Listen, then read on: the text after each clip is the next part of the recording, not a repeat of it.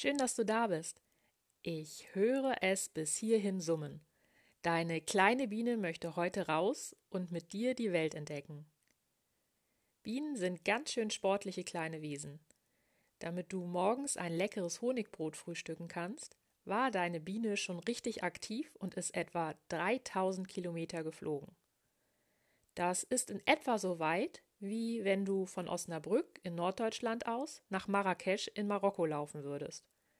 Für diese Strecke bräuchte eine erwachsene Person etwa 610 Stunden, also 25 Tage ohne Pause durchgängig gehen. Und das für ein Honigbrötchen. Das klingt ziemlich unglaublich, oder?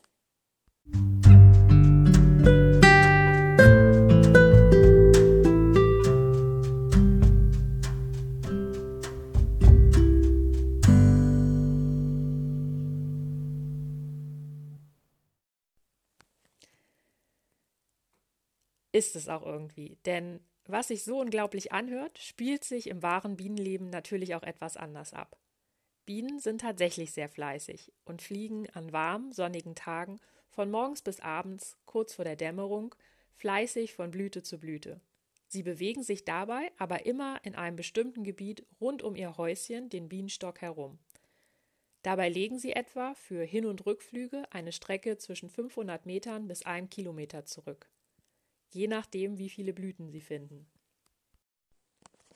Wenn du heute in den Garten oder mit deiner Familie spazieren gehst, dann nimm deine Biene mit. Stell dir vor, du siehst die Welt durch ihre Augen.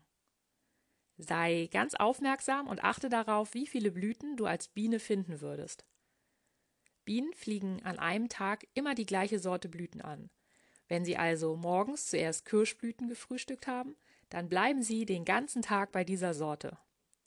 Such dir also bei deiner Bienenfutter-Erkundungstour eine Blumen- oder Blütensorte aus und schau mal, wie lange du als Biene fliegen müsstest, um zur nächsten Stelle zu gelangen, wo diese Blütensorte wächst. Vielleicht hast du Spaß daran, mit dem Handy oder der Kamera einen kleinen Film von dem Ausflug deiner Biene zu drehen. Halte in Bildern fest, wie sie Blüten anfliegt oder lustige Dinge macht. Lass deiner Fantasie freien Lauf und sei ganz kreativ.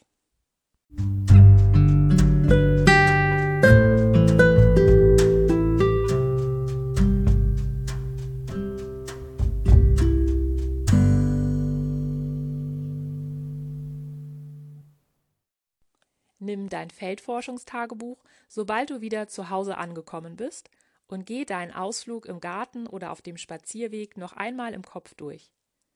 Versuche einmal die Strecke wie eine Landkarte bzw. einen Stadtplan zu zeichnen.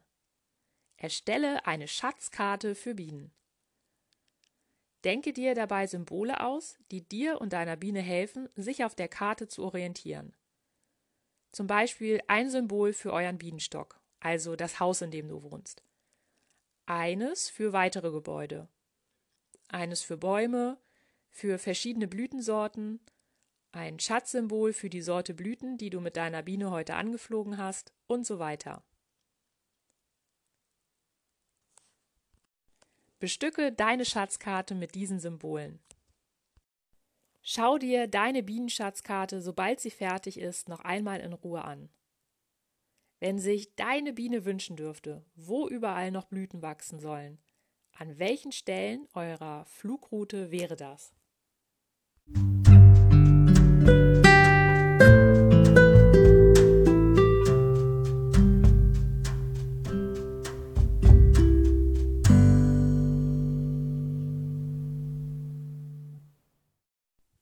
Denn morgen zeige ich dir, wie du der Biene genau diesen Wunsch erfüllen kannst.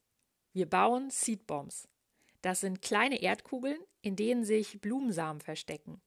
Bei jedem Spaziergang kannst du dann solche Seedbombs mitnehmen und an Stellen legen oder werfen, an denen du denkst, dass sie ein bisschen Bienenfutter gebrauchen könnten. Gemeinsam forschen und zusammenwachsen. Mein Traum ist es, dass wir hier zu einem Team kleiner künstlerischer Forscherinnen und Forscher zusammenwachsen. Gelingen kann das, indem ihr eure Ideen und Tipps für andere Kinder in die Kommentare schreibt. Dokumentiert eure Forschungsprojekte einzeln mit Freunden oder als Klasse mit Fotos und Videos und verlinkt sie mit Heimlich Drachen auf Instagram. So können wir alle gemeinsam voneinander lernen und uns daran erfreuen. Wenn du dein Projekt mit die-heimlichdrachen markierst, bekomme ich direkt eine Nachricht und kann deinen Beitrag schnell finden. Du kannst mir deine Bilder auch gerne über die persönlichen Nachrichten bei Instagram oder per Mail dieheimlichdrachen.gmx.de in einem Wort geschrieben schicken, damit ich sie für dich mit der die Heimlichdrachen Community teile. Ich freue mich auf dich. Herzliche Grüße, deine Katharina.